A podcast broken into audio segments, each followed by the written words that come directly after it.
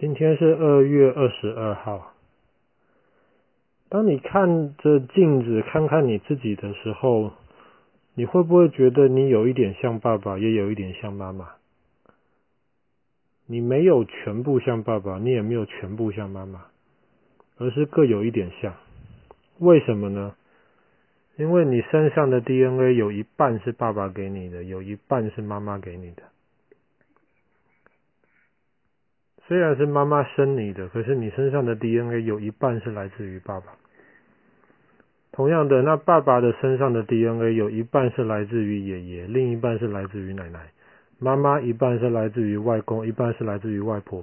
所以你数学好，你算一算，你就会发现你身上的 DNA 有四分之一来自爷爷，四分之一来自奶奶，四分之一来自外公，四分之一来自外婆。因为你身上的 DNA 是从别人给你一部分，这就跟我们，比方说你今天用印表机来印一个文件好了，印一张纸，印一幅画，你印出来的那幅画，跟你拿去印的那幅画，是不是基本上长得一模一样？因为那是印表机印出来的。可是人不是这样子，人不是印表机，人的 DNA 是来自于爸爸妈妈，各来自于一半的。这就是为什么你会长得有一点像我，也有一点像妈妈。你的个性可能有一点像我，有一点像妈妈。你的一些坏习惯可能像妈妈多一点，因为人是这样子产生的。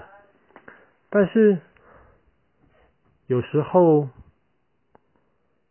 科学家就会会在想，哎，我们有没有办法让人像印表机这样子？比方说，你身上的 DNA 完完全全都是来自于爸爸，或者是全部来自于妈妈，或是来自于同一个人呢？所以在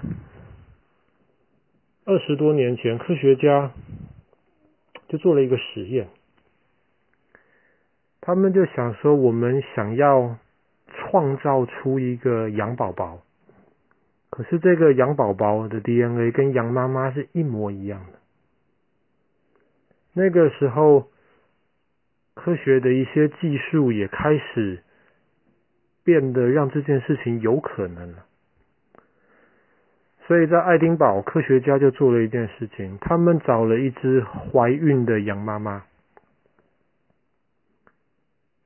怀孕的羊妈妈身上有一种东西，有一种小细胞叫做卵子。卵子身上就有那只羊妈妈一半的 DNA。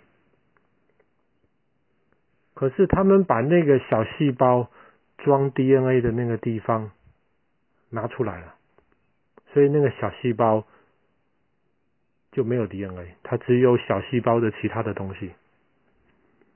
然后呢，他们把另一只羊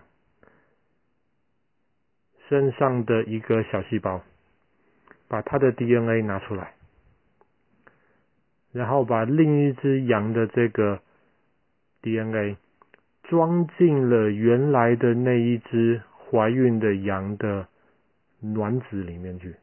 记住哦，他原来自己的 DNA 被拿走了，他现在。细胞里面装的 DNA 是另一只羊的 DNA，有点复杂哈。就像是比方说，今天有一颗鸡蛋好了，鸡蛋里面有蛋黄，蛋黄里面就是装 DNA。其实鸡蛋就是一个大一个大细胞，你把这个蛋黄挖起来，然后把另一个鸡蛋的蛋黄放进去，这样你还是一个鸡蛋里面有一个蛋黄。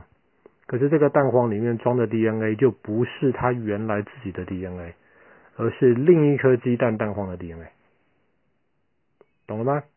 他们就是在卵子身上做这样子的事情。但是人不是蛋呐，哺乳类也不是蛋呐，对不对？鸡是鸟类嘛，人是哺乳类嘛，所以人或是哺乳类是没有蛋的，羊是没有蛋的，所以他们就把这个。装了新 DNA 的这个卵子，放进第三只羊妈妈的肚子里面去，就有点像是把那颗换了蛋黄的那颗鸡蛋，重新的放进了另一只鸡妈妈的肚子里面去。OK，所以这里面有三个妈妈，第一个妈妈她贡献了卵子的细胞，但是没有 DNA。第二个妈妈贡献了 DNA，然后没有任何其他东西了。第三个妈妈贡献了她的肚子，让这个卵子，第一只羊妈妈的卵子，还有第二只羊妈妈的 DNA，这一个小细胞能够在她的肚子里面长大，生出了一只小羊来。那你觉得这只小羊？它身上的 DNA 到底是哪一只羊妈妈的呢？对，第二个，因为不是第一个，因为第一个羊妈妈的 DNA 已经被拿走了，也不是第三个，因为第三个羊妈妈只贡献了它的肚子，所以是第二个羊妈妈的 DNA，而且新生出来的小羊，它的 DNA 跟第二只羊妈妈是一模一样的，就是像影印机一样，一模一样的。所以在一九九七年的二月二十二号，爱丁堡大学，呃，不是爱丁堡大学，爱丁堡的科学家就跟全世界宣布，他们成功的复制了、拷贝了第二只羊妈妈生出来的小羊身上的 DNA 跟第二只羊妈妈一模一样。这个技术叫做克隆，就有一点像是细胞的影印机一样。哇，那个时候全世界很震撼啊，那爸爸记得，爸爸那时候看到新闻也很震撼。哇，竟然真的实现了！虽然是实现了，可是这个实现背后其实是非常困难的。克隆是一个非常困难的一个技术。他们当时试了两百七十七只羊的卵子，试了两百七十七只，只成功这一只。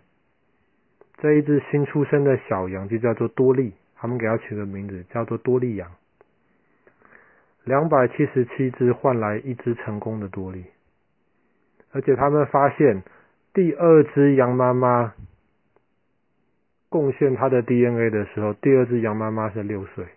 他们发现这只小多利羊刚出生的时候，身上的细胞好像已经六岁了，很奇怪哈，他明明才刚出生，可是他已经六岁了。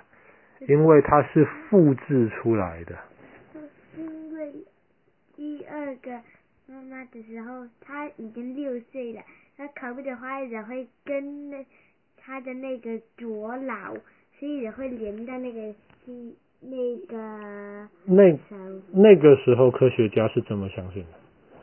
就是这样，因因为第二只羊妈妈是六岁，所以当你拷贝它的时候，刚出生的小羊也是六岁。小羊多利就诞生了。当然，后来有科学家在怀疑，小羊多利可能不是刚出生的时候就六岁，可能有一些其他的的一些原因。一只羊通常可以活十二年，可是这只小羊多利后来只活了六年，而且六年之后它就得到了一种病，这种病是老羊才会得到的病，所以很多人就怀疑。但是现在也有科科学家觉得他可能不是六岁。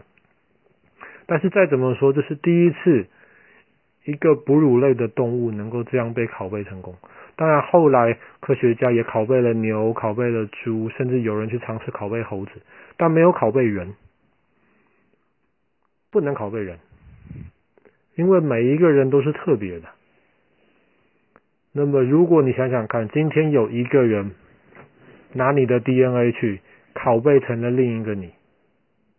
那请问你哪一个是你？比方说，我是一个坏人，我拷贝了另一个你，然后我用另一个你去做了很多坏事，然后留下了很多指纹，留下了很多 DNA 的证据。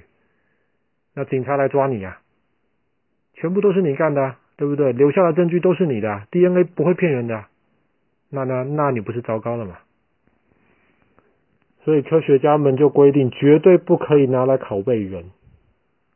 而且拷贝这个东西很危险，想想看，小羊多利拷贝了两百七十七只，只成功了，只活下来了这一只。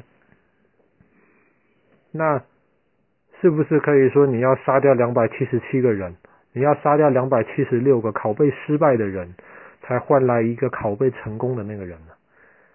然后，如果真的拷贝成功的人刚出生的时候就已经六岁了，那是不是有点奇怪？所以科学家后来就研究一些新的方法，还是希望不要拷贝整个人，但是希望能够用更好的方式，能够创造出你身上的一些东西。这就跟干细胞有关系了，以后我们有机会再讲掉。比方说，今天你的心脏坏掉了。可能可以做出一个跟你的心脏一模一样的心脏，再换进去。你的肠子坏掉了，可以做出一个跟你的肠子一模一样的东西，然后再换进去。如果这个真的能够实现的话，相信可以救很多人。但是我们今天的故事就讲到这里。第一次拷贝出来跟第二只羊妈妈一模一样的小羊多利。就发生在一九九七年的今天，二月二十二号。